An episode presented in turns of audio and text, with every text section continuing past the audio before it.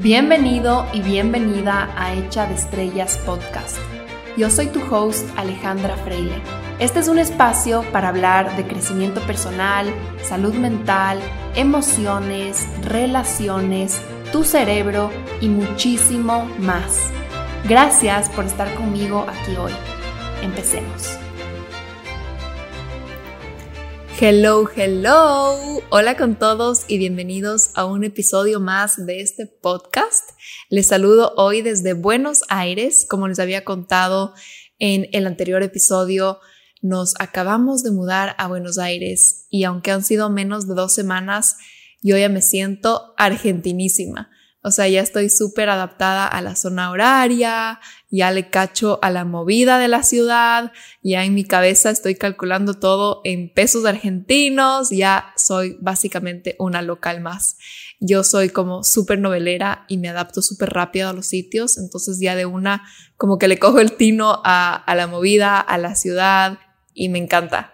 Y de verdad que no saben qué bien se siente estar aquí me siento súper ligera, me siento con un montón de energía, me siento súper novelera y al mismo tiempo enfocada y clara y organizada para trabajar y estable, que era lo que buscaba. No sé si se acuerdan, pero yo les estaba contando que básicamente tomamos esta decisión en búsqueda de estabilidad después de un año de un montón de caos, de un montón de cambios, de un montón de transiciones estábamos hambrientos de orden, hambrientos de estabilidad.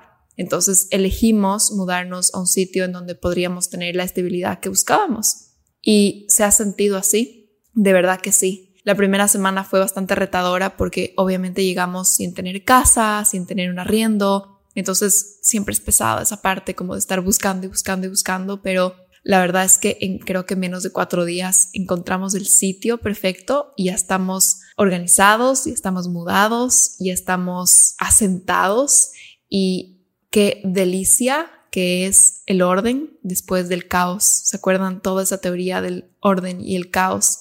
Qué bestia, es impresionante al final la salud mental, el balance de vida, el equilibrio, es justo eso, estar bailando entre el caos y el orden, porque también una vida en demasiado orden se siente súper rígida, se siente súper monótona, aburridísima, dejas de crecer, te empiezas a sentir súper muerto, pero una vida de solo caos, o sea, te pones los pelos de punta y tampoco llegas a crear nada, no llegas a construir nada, porque el caos también puede ser bastante nocivo, puede terminar destruyéndote.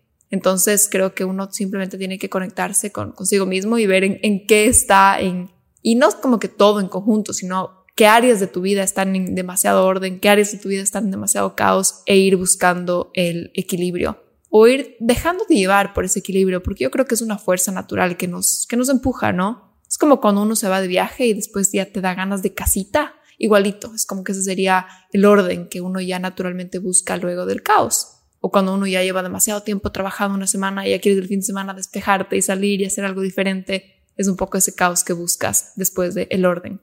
Bueno, estamos acá, estamos adaptados, yo estoy dichosa, feliz de la vida y he vuelto al verano. Tuve un pequeño abrebocas de invierno en Turquía y me compré una chompa, unas botas, yo estaba lista para ya vivir en el invierno y llegué a Buenos Aires y está en un verano, 100% verano Aquí anochece tardísimo, o sea, creo que a las ocho y media o nueve de la noche está anocheciendo, que eso para mí es una cosa demasiado rara porque ya saben si son de Ecuador que nada que ver. En Ecuador a las siete de la noche siempre ya es negro por completo. Aquí es como que se te alarga un montón el día y estoy feliz con eh, los amaneceres que son tempranito, como a las cinco, cinco y media y hay totalmente luz, entonces uno ya se despierta y puedes empezar el día súper temprano.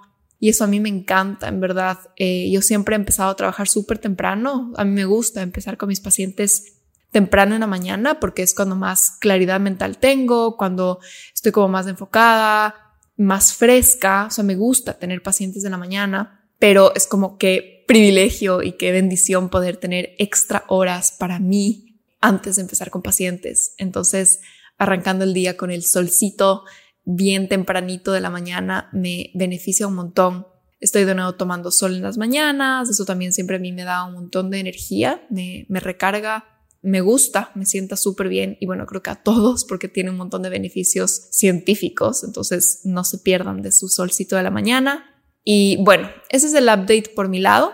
Como pueden escucharme, estoy súper feliz, súper contenta de estar acá y qué rico como que ya poder plasmarme a largo plazo y no pensar como chuta en un mes, en dos meses tengo que mudarme y qué voy a hacer y qué relajo, sino que qué rico ya poder como decir, ok, aquí me quedo y aquí es y aquí voy a construir las cosas con pausa y sin apuro porque no me voy a ningún lado así ya rapidísimo, entonces no es como que la desesperación de que ya tengo que conocer todos los sitios y ya tengo que ir a todos los restaurantes y ya tengo que conocer a la gente, sino que es como tranquilidad, hay tiempo para todo, puedo estar haciendo mis cosas y poquito a poco, con calma, con pausa, con ganas, iré haciendo todo lo que esta ciudad tiene por ofrecer.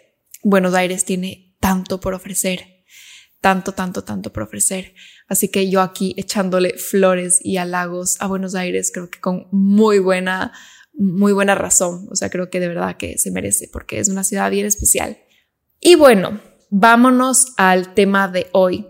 Hoy día quería hablar un poco sobre las fuentes de motivación, las fuentes de energía o los motores desde donde actuamos. Creo que son simplemente sinónimos. Les doy así como varias opciones para ver cuál les hace más clic. Todos tenemos un motor de, de donde hacemos las cosas, ¿verdad? Como que hay una razón para hacer las cosas. Entonces se podría decir que hay un motivador, hay un driver que te lleva a despertarte todas las mañanas, a elegir cómo vas a hacer tu mañana, elegir qué vas a comer, a ir al trabajo, a descansar o no descansar, o sea, todo, ¿no es cierto? Hay un montón de acciones que hacemos en el día y todos tenemos una rutina y tenemos responsabilidades. Entonces, todo eso que hacemos, ¿de dónde viene? O sea, ¿cuál es el motor? ¿De dónde sale la energía para hacer eso? Aparte de la energía como literalmente el ATP de las células, aparte de como las calorías que las transformamos en energía y las usamos, obviamente hay otro tipo de energía, ¿no? Como más subjetiva, con la cual hacemos las cosas. Y ese tipo de energía puede ser muy, muy, muy distinta. Entonces, yo como lo veo es que hay motivadores baratos y hay fuentes de energía baratas. La fuente de energía barata es como la gasolina barata que le pones a un carro. Si tú a un carro le pones la gasolina más barata que tú encuentras, le pones, o sea, hay de todo. Hay gente que anda sus carros con unas mezclas raras porque son súper baratas de gas con no sé qué cosa. Y el carro anda, de que anda, anda de que llega a sus destinos llega a sus destinos. Pero, ¿qué pasa cuando utilizas fuentes de energía baratas? Hay efectos colaterales, hay daños que empiezan a llegar y a notarse con el tiempo. Entonces ese carro va a empezar a cojear, va a empezar a toser, se le empiezan a dañar sus partes y el motor se va deteriorando si tú le pones siempre la gasolina más barata. Pero ¿qué pasa si tú le pones la fuente de energía más pura? la gasolina más limpia que puedas encontrar, la gasolina más sofisticada, más lujosa, la que tú elijas con mayor intención como una inversión, el carro va a durar mucho más y se lo va a ver más limpio y va a sonar menos y va a pasar menos tiempo en la mecánica. Entonces, ahí viene el clásico dicho, ¿no es cierto?, de lo barato sale caro. Cuando tú te mueves desde una energía pura, limpia, Puede que tal vez tome un poco más de conciencia llegar a esa energía pura y limpia, tome un poco más de trabajo elegir esa gasolina, pero vale la pena, es una inversión. ¿Qué pasa si utilizas la gasolina barata? Es el clásico, lo barato sale caro. Pasas de una mecánica, tienes efectos colaterales, siempre estás enfermo. Ahora, no sé si todavía sepan de qué voy a hablar, pero Sigamos hablando en metáforas hasta que lleguemos al punto en el cual quiero quedarme. Estaba pensando, es un poco similar a este tema de las calorías. Hay como toda esa discusión, ¿no? Hay personas que dicen al final una caloría es una caloría y qué importa si es que la caloría viene de, yo qué sé, brócoli o si es que viene de aceite de girasol. ¿Qué importa si la caloría viene de una salchicha o si es que viene de una pera? Al final, una caloría es una caloría y una caloría es una medida energética que lo que hace es que produce cierto calor en tu cuerpo, que te da energía, etcétera, etcétera. Si tú consumes 300 calorías, tienes disponible cierta energía para que tu cerebro funcione, para que tus músculos funcionen. Y esas 300 calorías pueden provenir, como decíamos, de salchichas, de peras, de helado, de donuts, de brócoli, de lechugas, de lo que sea, de pollo, etcétera, etcétera, etcétera. Y claro, claro que sí, al final es de energía, entonces viene de cualquier lado, pero cuando es energía de la barata, si es que tú te pasas todo el día y solo vives de donuts, puedes empezar a tener efectos colaterales en tu motor. Entonces vas a hacer que tu hígado trabaje de más, tal vez las arterias se te van a empezar a, eh, ¿cómo se dice esto? Como clog, no sé la palabra en español, va a empezar a subir tu colesterol, vas a empezar a tener neblina mental, te vas a sentir como medio pesado, medio lento, tu digestión va a estar súper colapsada porque solo estás comiendo masas fritas al comienzo puede funcionar, o sea, te va a dar energía, vas a poder salir y caminar y hacer cosas y sí, tu cerebro está funcionando, no se va a parar, pero lo barato sale caro. Vas a tener que ir full al doctor, después vas a tener que empezar a tomar suplementos de vitaminas y minerales porque los donuts no creo que tienen tanto valor nutricional, etcétera, etcétera. Al final sería una fuente de energía barata. Y no porque los donuts sean más baratos que otro tipo de comida, simplemente me refiero a que es una fuente de energía que facilito, ¿no es cierto? Uno puede coger esa fuente de energía. Es como que qué rico, perfecto, hago esto, pero no es la más pura, la más limpia. Más allá de las calorías y esas fuentes de energía, esos motores, ¿desde dónde hacemos las cosas? No sé si es que ustedes han puesto a pensar desde dónde hago las cosas, cuáles son mis motivadores para yo despertarme todos los días y andar y ejecutar y ser una persona, ser un ciudadano que está por la vida haciendo cosas literalmente, que está presentándose en su trabajo, que está cumpliendo sus responsabilidades, que cuida a sus hijos o que cuida a su mamá, que cuida a su abuelita o que cuida a su mascota, que se lava los dientes todos los días. ¿Desde dónde? O sea, ¿por qué? ¿Cuál es la motivación? Como que, ¿cuál es tu motor? ¿Cuál es tu driver para hacer todo eso?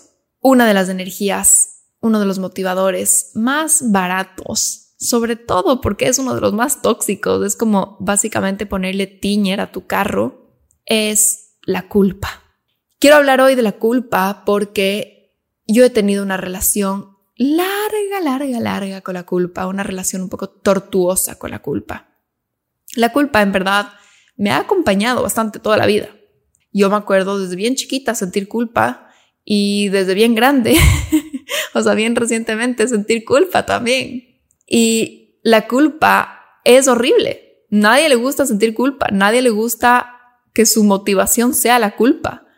Es horrible moverte desde la culpa. Se siente súper pesado, te sientes como enfermizo todo el tiempo, no te sientes a gusto con la vida. Estás haciendo las cosas, sí, claro, pero si es que las estás haciendo desde la culpa, no hay nada de disfrute, no hay nada de placer. No te sientes presente, no te sientes a gusto, no te sientes agradecido, empiezas a odiarte y a odiar a la gente y a odiar todo. La culpa por eso, o sea, por la cantidad de efectos secundarios y daños colaterales que tiene, yo lo veo como una de las fuentes de energía más baratas, más tóxicas. Y no solo que en ese momento se siente súper feo y como decía, te sientes pesado y es como que qué feo que es moverse desde la culpa, sino que también va deteriorando tu corazón, va deteriorando tu autoestima. Puedes pasar un día sintiéndote culpable y hacer algo desde la culpa o desde el arrepentimiento. Digamos un ejemplo muy, muy, muy básico. Pasaste todo el día echado en la cama viendo películas y no hiciste ninguna de tus tareas, de, tus responsabilidades. Te sientes súper culpable y el siguiente día te sientes tan culpable que es como miércoles tengo, tengo que pasarme trabajando todo el día y lo haces 100% desde la culpa y desde la culpa de, de que el día anterior estuviste vaguísimo haciendo nada. Se siente horrible, se siente horrible trabajar desde la culpa, te sientes como mal contigo mismo, te sientes un mal ser humano, no te sientes a gusto con, con ni contigo, ni con el trabajo, ni con nada. Y bueno, eso sería el daño del momento. Sería como cuando comes una caloría media maluca y no se siente como la mejor fuente de energía. Pero a largo plazo, si siempre vives así, tu autoestima va a estar en el piso. Tu relación con el mundo va a estar en el piso. Tu relación con tus seres queridos va a estar en el piso si vives desde la culpa. Puede volverse súper tóxica. Es como en verdad estar viviendo a punta de tiñer. Y no sé si es que se dice tiñer en todos los países de Latinoamérica que ustedes me escuchen, pero espero que sí. O sea, no, no queremos estar viviendo desde una fuente de energía tan tóxica, tan barata, tan nociva. Y yo por mucho tiempo sentía que no terminaba de sanar o de procesar o de verdad entender por qué yo sentía culpa constantemente. Y un día, me acuerdo que esto fue en Quito todavía, yo tuve una conversación con mi psicólogo y yo le decía, estoy cansada de sentir culpa. Ya no quiero sentir culpa, no me quiero mover desde la culpa, no quiero hacer cosas por culpa.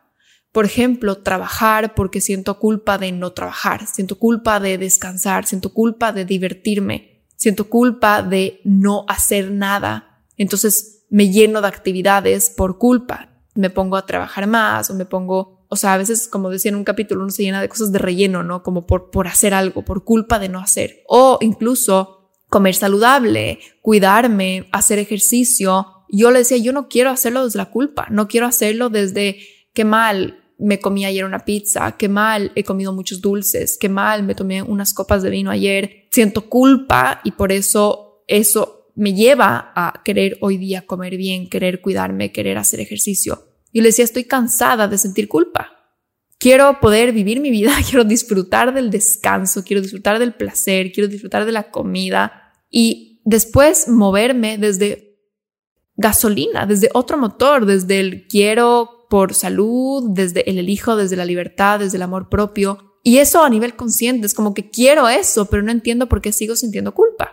Y mi psicólogo me hizo una pregunta que en realidad me cambió muchísimo mi forma de ver y de interpretar la culpa y me ayudó mucho a sanar mi relación con la culpa y a cambiar y que ya no sea ese uno de, mis motores, una de mis fuentes de gasolina. Él me preguntó, ¿qué función tiene la culpa? Entonces empezamos a explorar esta pregunta y bueno, la función es justamente de lo que estoy hablando, ¿no es cierto? Es, ahí me di cuenta, ah, la culpa es un motivador.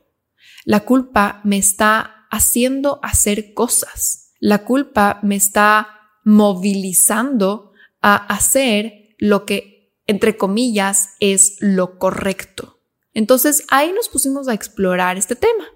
En mi caso, cuando yo era bien chiquita, a mí me enseñaron mis papás que yo tenía que cumplir las reglas.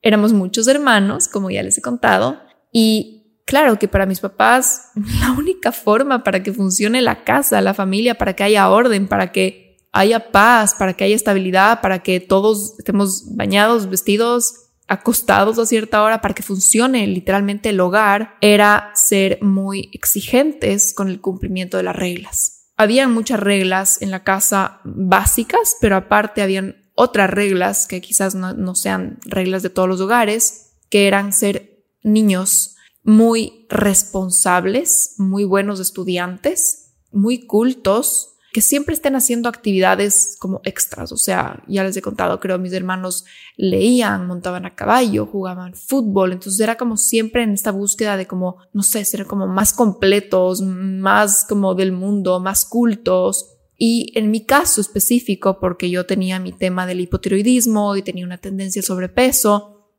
para mí habían estas reglas muy estrictas de cómo debía comer. En mi casa, o en mi interpretación por lo menos, era que seguir las reglas era la manera en que yo iba a ser amada, aceptada, aprobada, validada por mis papás, reconocida por mis papás. Y además era la manera para pertenecer entre mis hermanos. El que más cumplía las reglas, del que no solo las cumplía, sino que las, las excedía, o sea, como que ya se iba como un pasito más allá, siempre terminaba siendo el más reconocido, el más, entre, no sé, pues entre comillas creo, porque no, no creo que haya sido así, pero más amado, más, más visto por, por mis papás. Y para mí cumplir las reglas era la manera, ¿no? La, la vía para sentirme amada, para sentirme una niña válida, una niña worthy, merecedora de amor y de reconocimiento y de pertenencia en su familia. Entonces, muchas de estas reglas yo no las entendía del todo. Por ejemplo, yo a los siete años, yo no entendía por qué yo no podía comer lo mismo que mis hermanos.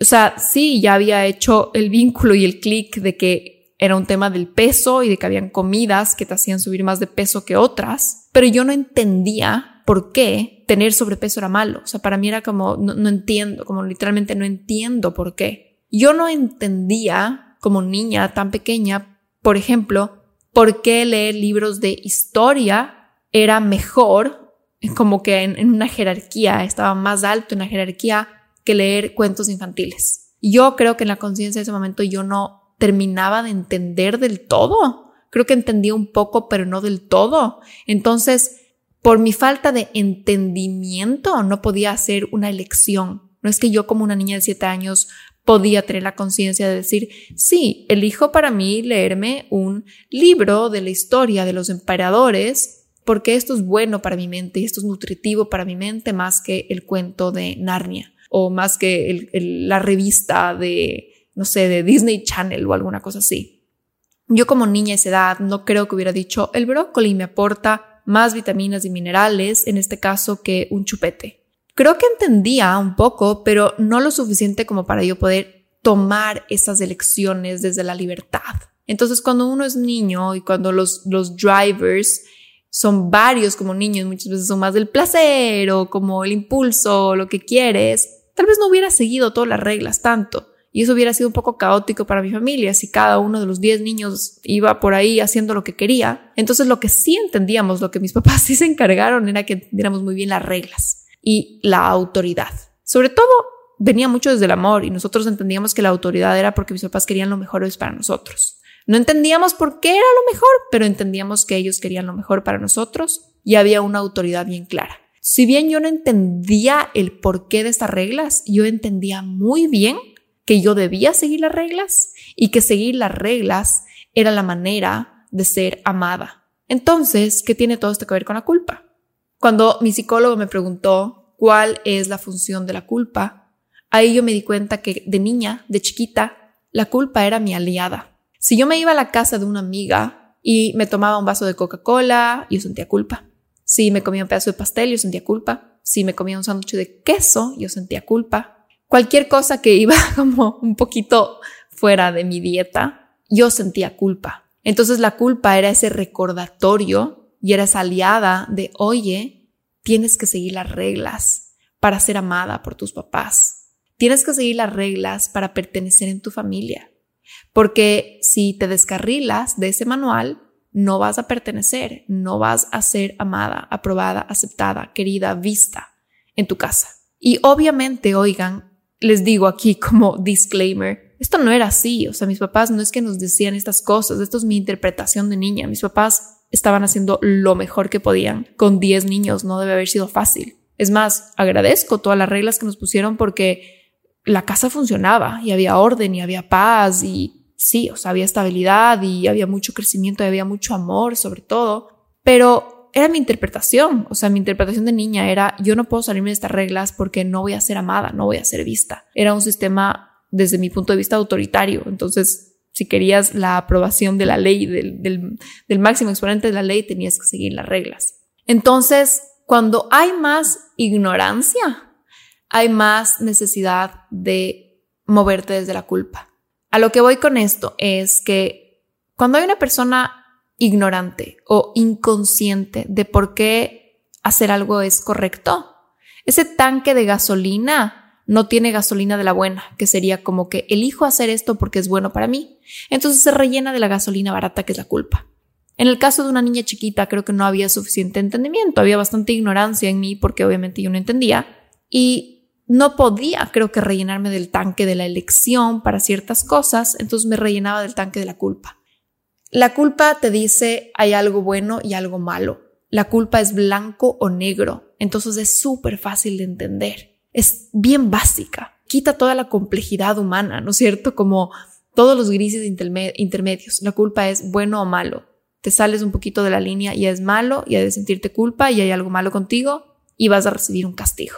La culpa habla mucho de los castigos y creo que eso sí viene de sistemas de creencias quizás religiosos, no sé, quizás como de gobiernos para controlar a las masas, para controlar a sus ciudadanos, cuando hay ignorancia en los ciudadanos y los ciudadanos no entienden, digamos, la razón de las leyes o el gobierno no, no puede darse el lujo de explicar o de educar a todos los ciudadanos, lo que hace es poner sistemas muy rígidos de leyes, ¿no es cierto? Entonces, el que no cumple una ley recibe un castigo.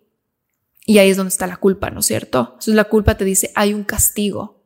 El castigo es que, en, en el caso de una niña, ¿no? Que te van a hablar, te van a reprimir, te van a juzgar o te van a quitar amor, te van a quitar validación, te van a, te van a hacer sentir mal, vas a sentir que no perteneces. Hay un castigo. Y a veces cuando no hay un castigo, la culpa cumple la función de ser el castigo. Y bueno, creo que expliqué un poco por qué sentía culpa de niña, ¿no? Era como que ese motivador para seguir las reglas y seguir las reglas me convenía para pertenecer a mi familia y para ser amada. Pero ¿qué pasa cuando yo ya crecí? Cuando ya sí podía tener la conciencia y entender por qué, por ejemplo, estudiar, por qué sacarme buenas notas, por qué era bueno para mí leer un libro de historia, por qué era bueno para mí comer saludable, cuando yo ya podía haber elegido y reemplazado desde la elección, o sea, desde la libertad, desde la conciencia, ¿por qué? O sea, ¿para qué la culpa? ¿Para qué la culpa? Ya no, ya no necesitaba la culpa porque ya no había la ignorancia, entonces ya no, ya no había que llenar esa brecha. Y aquí está donde entra otra parte y espero que me estén siguiendo con esto porque puede ser un poquito complejo. Aquí es donde entra el tema de la simbiosis. La simbiosis, creo que sí he explicado, es como un sistema en donde muchas partes conforman como una, una sola masa. Entonces las familias son muy simbióticas, todos somos una sola masa y todos nos movemos como un solo individuo.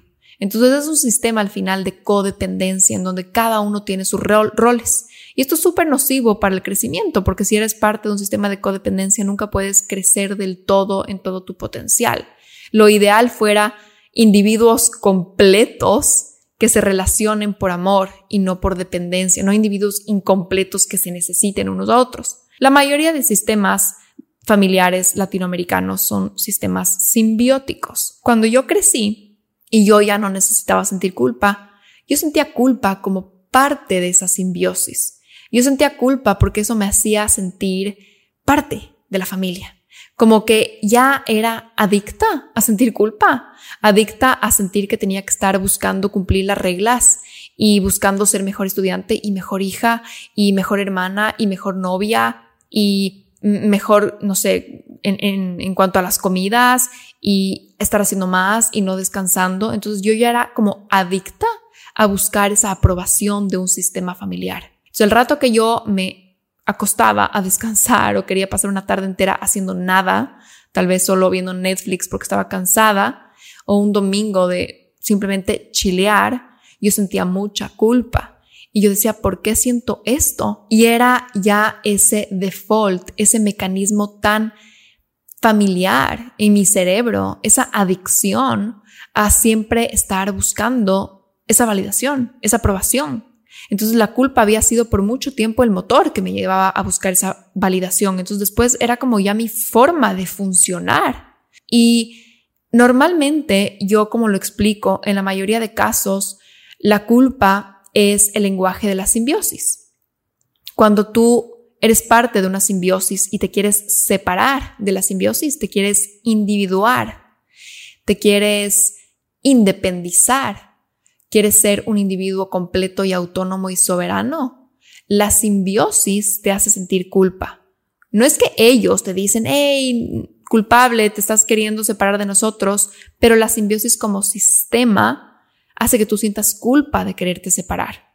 Cuando tú, por ejemplo, te estás independizando, te estás separando de tus papás o, de, la persona con la que estés en dependencia, puede ser incluso una pareja, si tú quieres tu tiempo a solas, si tú quieres tomar una decisión solo para ti, si quieres algún día no estar ahí para la otra persona, no contestar el teléfono, es clásico sentir culpa. La culpa es el lenguaje de la simbiosis. Yo lo veo mucho con mis pacientes cuando están queriendo independizarse. Siempre hay la culpa de no estar ahí para sus familias, de repente de, de ya no estar los domingos, de ya no ayudar con algunas cuentas.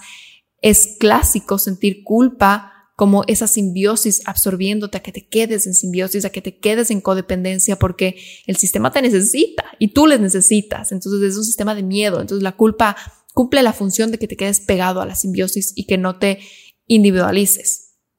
Entonces en mi caso, esto tiene muchas capas, pero por ejemplo la comida para mí iba muy, muy, muy ligado a la relación con mi mamá.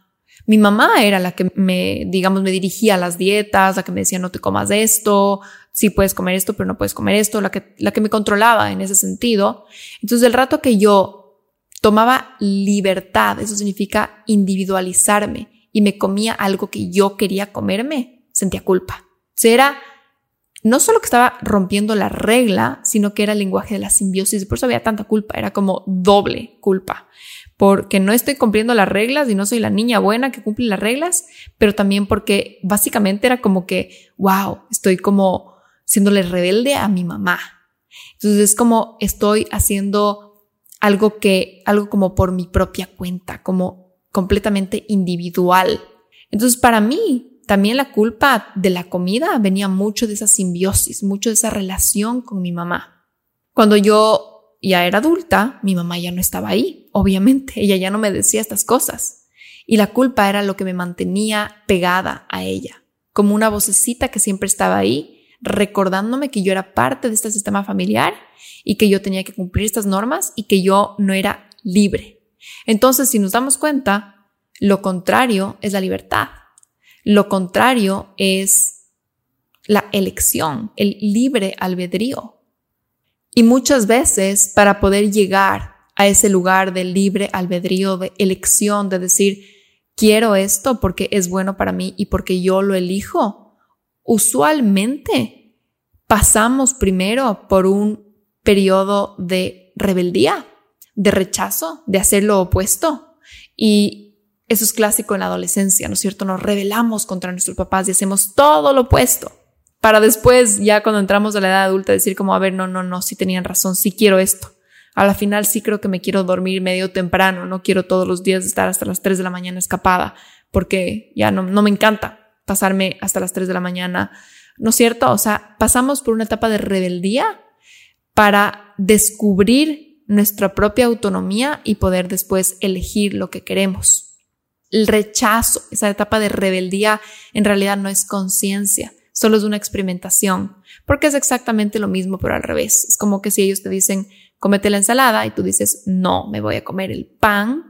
Es como que no estoy eligiendo, porque tal vez yo sí quería la ensalada, pero solo por dar la contra, me como el pan. No es conciencia todavía, pero es una etapa necesaria de exploración para después poder llegar a la conciencia de elegir. Tengo que probar ambos extremos antes de poder elegir en dónde me quiero poner yo, en, qué, lugar del gradiente me quiero centrar y desde donde quiero tomar mis decisiones. Para yo poder sanar este tema y salir de ese sistema adictivo de culpa, yo lo primero que tuve que hacer es darme el permiso de entrar en rebeldía.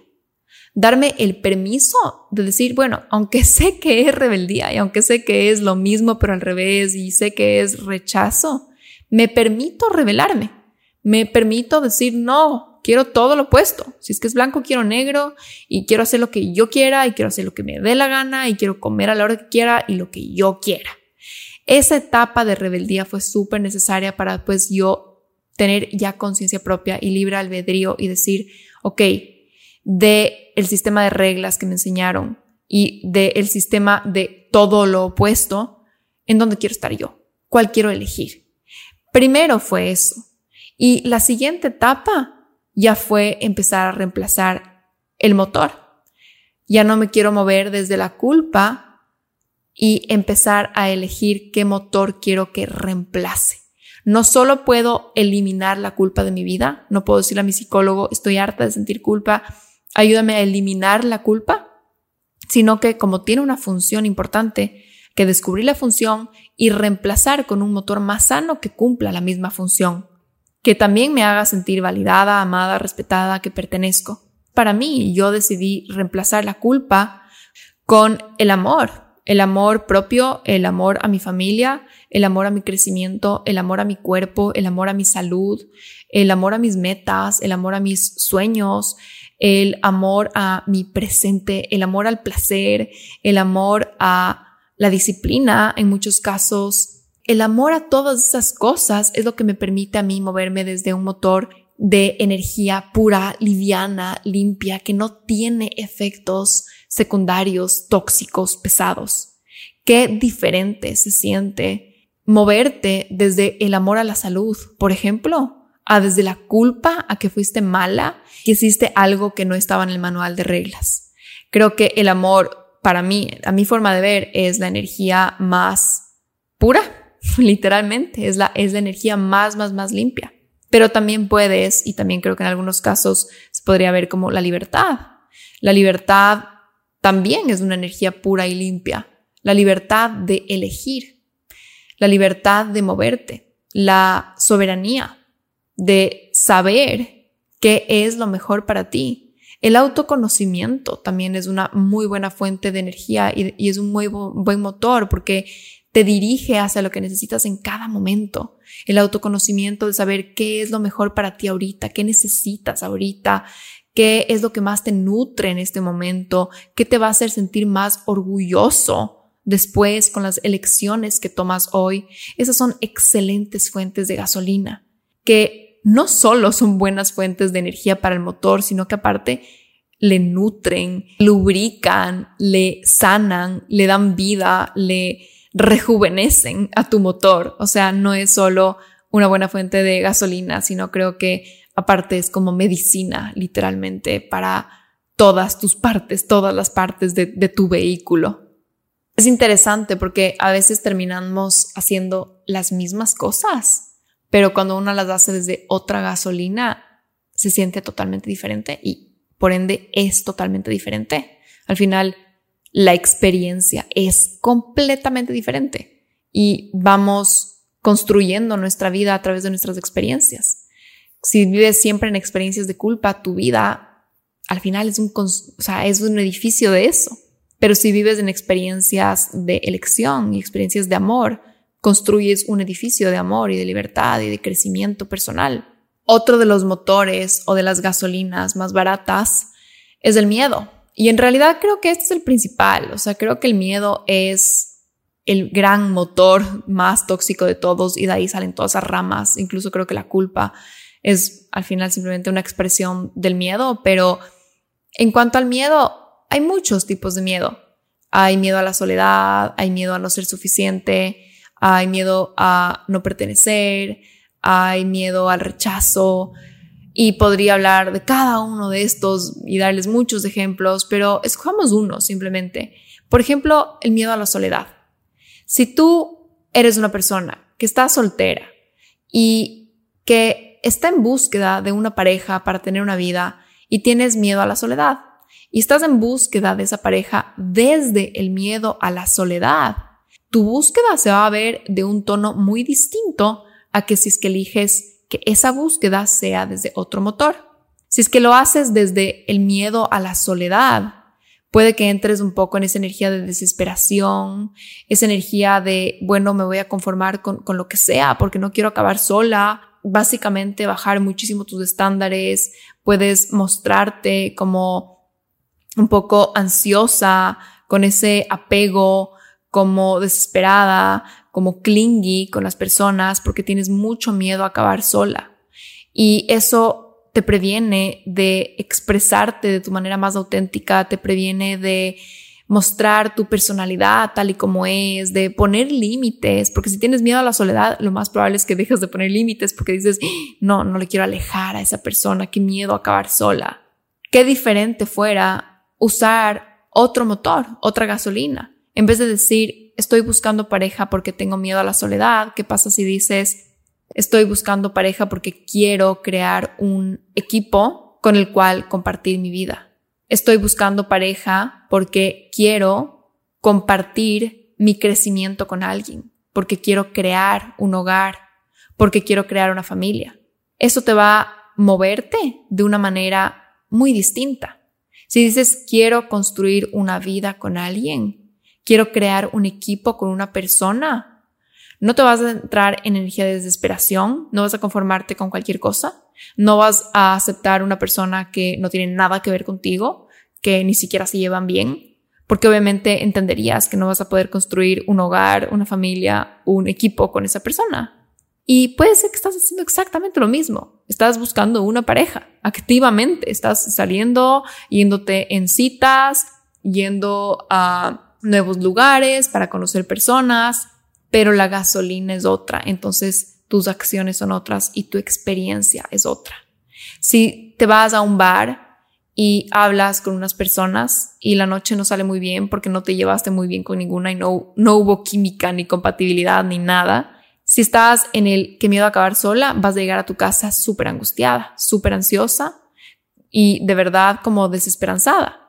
Pero si estás en el quiero construir una vida con una persona, vas a llegar a tu casa y vas a decir, bueno, hoy día me di cuenta de todas las personas que no son para mí, tengo confianza en esta misión en la que estoy. Es completamente diferente. Es igual a si estás comiendo o haciendo ejercicio desde el quiero ser saludable un día que no hagas las elecciones más saludables de la vida, estás igual en un camino de salud versus ese miedo a no tener un buen cuerpo, que siempre te deja como insatisfecho. Siempre estás pensando que no es suficiente, siempre estás en miedo. O sea, el miedo es como no se va, no se va, se queda ahí. A pesar de que tú hagas las cosas correctas, no se van. Otro miedo del cual podríamos hablar es este FOMO, como el miedo a perderse las cosas, no sé, no sé cómo se diría en español, el fear of missing out, ¿verdad? Cuando somos jóvenes es clásico, ¿no? Sentir esto de lo que me estoy perdiendo, de que no estoy en la reunión con mis amigas, de que no estoy en la fiesta, de que no estoy ahí en el chisme en la hora de almuerzo de la oficina y te da como que esa ansiedad de no estar ahí. Cuando tienes miedo a perderte las cosas, es un poquito miedo a, no pertenecer, miedo al rechazo, miedo a como quedarte afuera. Y eso te lleva a hacer un montón de cosas que no quieres y estar en espacios que no quieres y, y quedarte más tiempo del que quieres en lugares o a veces abandonar tus prioridades del momento, de tu temporada, por miedo a quedarte afuera. Y creo que muchas personas viven de esa manera y yo creo que eso es súper tóxico porque con el tiempo te vas como separando de ti, te vas olvidando de ti y solo vives para afuera, vives para los demás, vives para estar ahí en, en, cada reunión, en cada chisme, en cada fiesta, en cada viaje, en cada evento y al final te vas desconectando por completo de tu centro, de tu intuición, de tu camino, de tu crecimiento y de nuevo, el miedo, ese miedo hace que nunca pongas límites, hace que no te cuides, que no honres tus necesidades. ¿Qué pasaría si reemplazamos ese miedo, miedo a quedarme afuera, ese FOMO por quiero divertirme, quiero hacer amigos, quiero tener experiencias mágicas, quiero tener plenitud, quiero risas, quiero amigos? Es muy distinto. Entonces puede que tengan los mismos eventos, Puede que estemos hablando de las mismas cosas, de reuniones sociales o algo así, pero si es que tú vives desde el voy a este lugar porque quiero divertirme, voy a este lugar porque quiero nutrir estas relaciones, voy a este lugar porque quiero bailar y quiero reírme y quiero tener un buen rato para mí, o voy a este lugar porque quiero darle este tiempo a mi amiga que no le he dado en un buen tiempo, es muy distinto porque de nuevo, es una expresión de amor, ¿no? Amor propio, amor a otros, amor a la vida, a decir voy porque qué miedo perderme y qué miedo que se olviden de mí y qué miedo quedar como loser y qué miedo que me critiquen y qué miedo ser mal vista. Entonces, una forma para empezar a reemplazar las fuentes de gasolina es simplemente cambiar la narrativa. Puede que hagas las mismas cosas, pero trata de un momento salirte del miedo y desde ese frenesí, de como que ese apuro y de llenar esa gasolina con esa toxicidad que literalmente está dañando tu vida y teniendo un montón de efectos secundarios y anclarte en tu centro, conectarte con el amor. Acuérdate que el amor y la libertad son las fuentes de gasolina más puras, más limpias, más livianas, más nutritivas y desde ahí decir quiero, quiero construir, elijo tal y tal cosa. Y la última de la cual quería hablar hoy día, quizás es un poquito diferente, pero este tema de el control. El control sobre los resultados, el control sobre el futuro, el control sobre las cosas impredecibles, sobre la incertidumbre. Ante tantos cambios, muchas veces queremos tener el control. Queremos tener el control sobre qué va a pasar y qué me van a decir en este trabajo y qué va a pasar el próximo año y qué va a pasar con esta relación, con esta persona con la que estoy saliendo y qué va a pasar con, yo qué sé, tantas cosas. Y entramos en un frenesí de control y empezamos a controlar otras áreas de nuestra vida. ¿Qué está pasando? ¿Qué, qué está queriendo hacer ese control? Te está queriendo dar seguridad y te está queriendo dar claridad pero no te da claridad. Creo que te da una falsa sensación de seguridad y de claridad. Entonces yo creo que es sano buscar claridad, pero no buscar control. Sí tenemos que tener claridad de hacia dónde nos movemos, no podemos caminar por la vida con una venda en los ojos diciendo, bueno, a donde el viento me lleve y no tengo idea a dónde voy. Creo que todos los seres humanos necesitamos un poco de claridad y un poco de dirección, pero no confundamos eso con control. Mejor dicho, no confundamos el control con, con claridad. Hay muchas cosas que son inciertas, de las cuales no sabemos qué va a pasar, qué resultados van a tener, pero lo que sí podemos es anclarnos y enfocarnos en la claridad de la visión, en la claridad de hacia dónde estoy yendo. Sé mi norte, no sé todos los pasos intermedios. No tengo control sobre todos los pasos intermedios, pero sé mi norte. Tengo claridad de esa dirección. Tengo una brújula. Y eso me da paz y eso me da seguridad. Interesantemente, la claridad te genera seguridad, te genera paz. Si bien es una cosa tan intangible, es una cosa etérea, casi yo le veo como un celestito, así como un angelito, la claridad, translúcido, ¿verdad? Es una cosa muy, muy, muy subjetiva, pero interesantemente me da seguridad, me da paz en el fondo de mi alma y de mi corazón. Y el control me da seguridad un ratito, me da paz un ratito, el rato que estoy ahí como hormiguita trabajadora haciendo las cosas, me siento segura. Pero en realidad es como miedo, es un montón de miedo de que si me, se me sale de las manos, que si dejo de hacer, me siento de nuevo como insegura, como que no sé qué está pasando, no sé qué va a pasar, siento que se me va de las manos, siento caos. El control, al final, no es una buena fuente de seguridad porque no puedes como apoyarte en Él, no puedes depender en Él. El rato que no lo haces o que no lo tienes, entras en miedo, entras en pánico, entras en terror. Enfoquémonos en la búsqueda de la claridad, que el motor sea la claridad. Quiero tener claridad sobre estas cosas, entonces, por ejemplo, voy a planificar mi año porque quiero claridad de hacia dónde voy, pero no voy a planificar mi año porque quiero control porque quiero controlar cada paso y porque así voy a tener todo como que así súper apretado en mi mano, sino que voy a planificar mi año desde busco claridad, encuentro claridad, no busco control. Se siente completamente diferente la experiencia. Para mí se siente liviano, se siente esperanzador y la otra se siente súper pesada. La otra se siente como esta, esta vida compleja en la que estamos y en donde tengo que tener control y donde ojalá que nada se me salga de las manos. Entonces, bueno, di algunos ejemplos un poco variados. Espero que les haga sentido. Quería en realidad hablar sobre la culpa y también sobre este tema de la claridad del control y que les quede, o sea, ustedes reflexionenlo porque yo les doy algunos ejemplos, pero obviamente sus vidas son distintas, cada uno es un mundo. Ustedes reflexionen sobre este tema de las fuentes de gasolina. ¿Con qué están llenando su tanque? Su tanque les hace andar livianos, cuida sus motores, les mantiene saludables o es un poco tóxica esa gasolina que están usando y va dejando ahí sus, impurezas en el sistema y les tiene pesados y les tienen en esos ciclos tóxicos. Piensen sobre estas fuentes de energía, piensen sobre cuáles son los motivadores con los cuales están arrancando ustedes. Y si es que están escuchando este podcast a lo que se publica, que estamos primera semana de enero, segunda semana de enero en realidad, este es un excelente momento, ¿no? Porque todo el mundo se pone metas, todo el mundo está muy conectado con la motivación, pero bueno, aquí está, ¿no? La pregunta, ¿cuál es esa motivación? ¿Es una fuente pura, sostenible en el tiempo? ¿Es una que eliges y quieres tener en tu vida? ¿O es una fuente de motivación un poco tóxica, de baja vibración, de esas que te dañan poco a poco el sistema?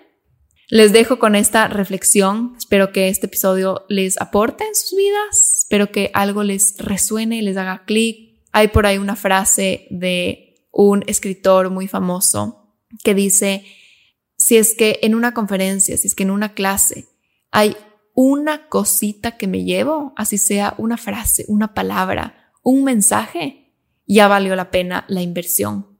Así que yo espero que esta inversión de tu tiempo, esta hora conmigo sea así, te deje algo y que tú digas, bueno, por lo menos esta cosa, esta metáfora, esta palabra, esta frase me llegó y sigue construyendo mi camino de crecimiento. Por último, para terminar, les cuento que ya están abiertas, abiertísimas, gigantemente abiertas las puertas de 2023 soñado. Están abiertas desde el 8 de enero hasta el 15 de enero. Así que pilas porque esta es la semana en donde se pueden inscribir, ya pueden hacer el pago, ya pueden entrar al portal, ya pueden ver el video de bienvenida, ya pueden estar ahí dentro calentando sus asientos porque el programa arranca el lunes 16 y nos vamos a ver seis días seguidos, literalmente. Dos días van a estar con Isa García, dos días van a estar con Dani Schulz y dos días van a estar conmigo y vamos a trabajar a fondo este 2023, la planificación de este año, la claridad que necesitas para escribir tus metas y para crear un plan de acción que te funcione, que sea muy tuyo, muy propio, muy sostenible en el tiempo. Y como les contaba en anteriores episodios, también nos vamos a ver en junio. El programa que tú compras ahora incluye una llamada en junio para revisar cómo estás, para tener un poco de accountability, para otra vez recargarnos de motivación, de la motivación buena, de la lujosa, de la más pura, de la más elevada. Y nada, creo yo que es un programa súper potente. De verdad que es el programa que yo quiero ahorita para mi año. Hablábamos con mis amigas el otro día, con la Dani y la Isa, y llegamos a la conclusión que es el programa que nosotras tres necesitamos y queremos. O sea, estamos construyendo un programa que es como, a ver, yo quiero hacer esto, yo quiero empezar mi año así, y estamos poniendo solo esas cosas que nosotras literalmente queremos hacer para empezar el año. Por eso confío, porque yo, yo, lo, yo lo voy a hacer en, en carne propia. Bueno, me voy despidiendo. Les mando un abrazo con todo mi cariño. Espero que tengan un lindo día, una linda semana y espero que nos escuchemos muy pronto en nuestro próximo episodio.